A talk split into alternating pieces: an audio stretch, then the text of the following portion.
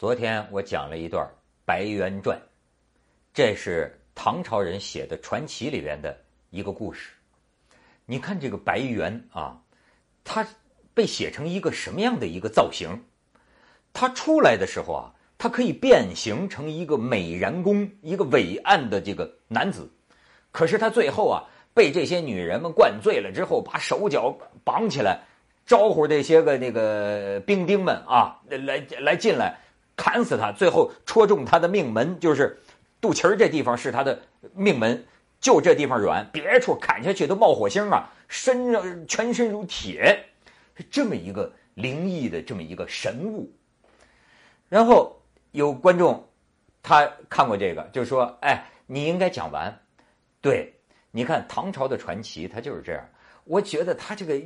很多这个写法呀，就像云遮月。你看，他先给你来个神龙见首不见尾，说有一个白猿抢了一个将军的呃美妻啊，然后后来就发现他抢了足有有三十多个啊绝色的女子。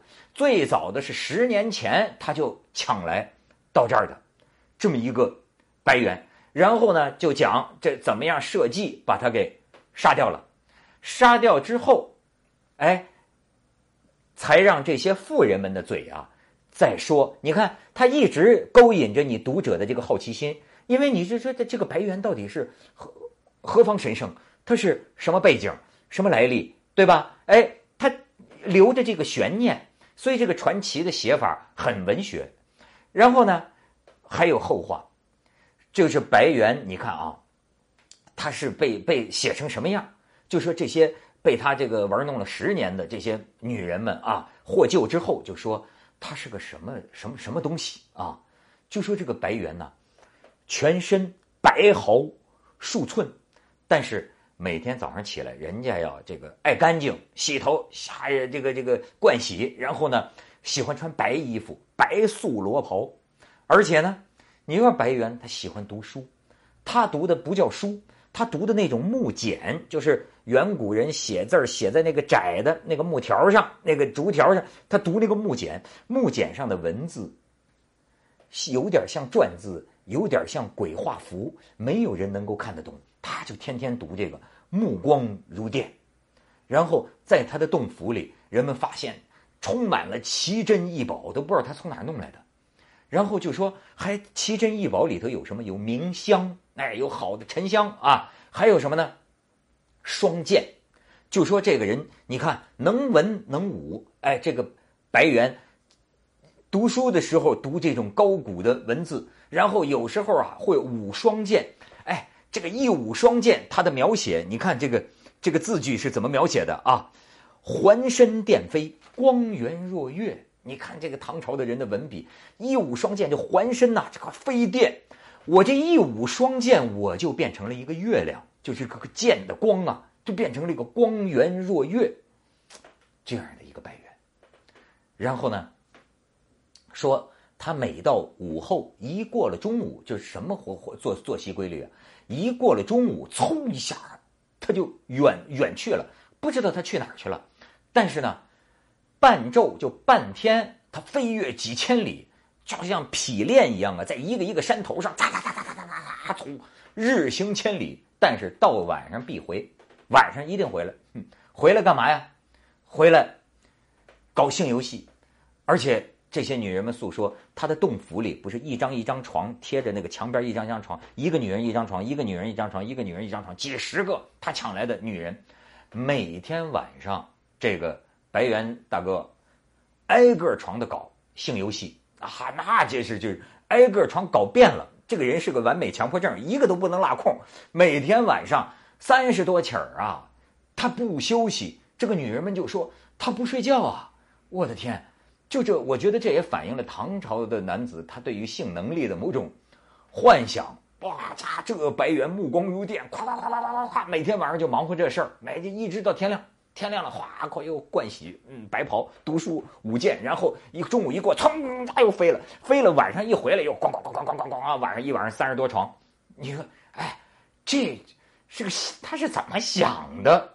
这这个传唐朝传奇的故事，然后，而且他还有这个预兆，这个故事里，就说在这个兵丁们啊，这个这个找到他、杀死他这个这这个劫难之前，他已经跟这些妇人们讲，他说：“我命不久矣，因为我这是大概是得罪了山神，山神呢起诉我，他告诉我，咱也不知道他属于哪头的，归哪个 哪个管。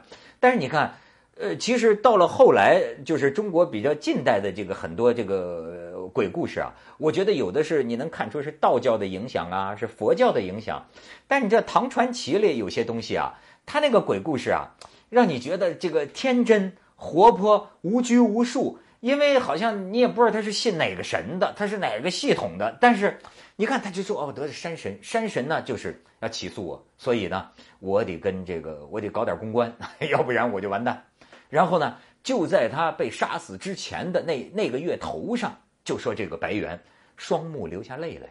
咱们上回不是说吗？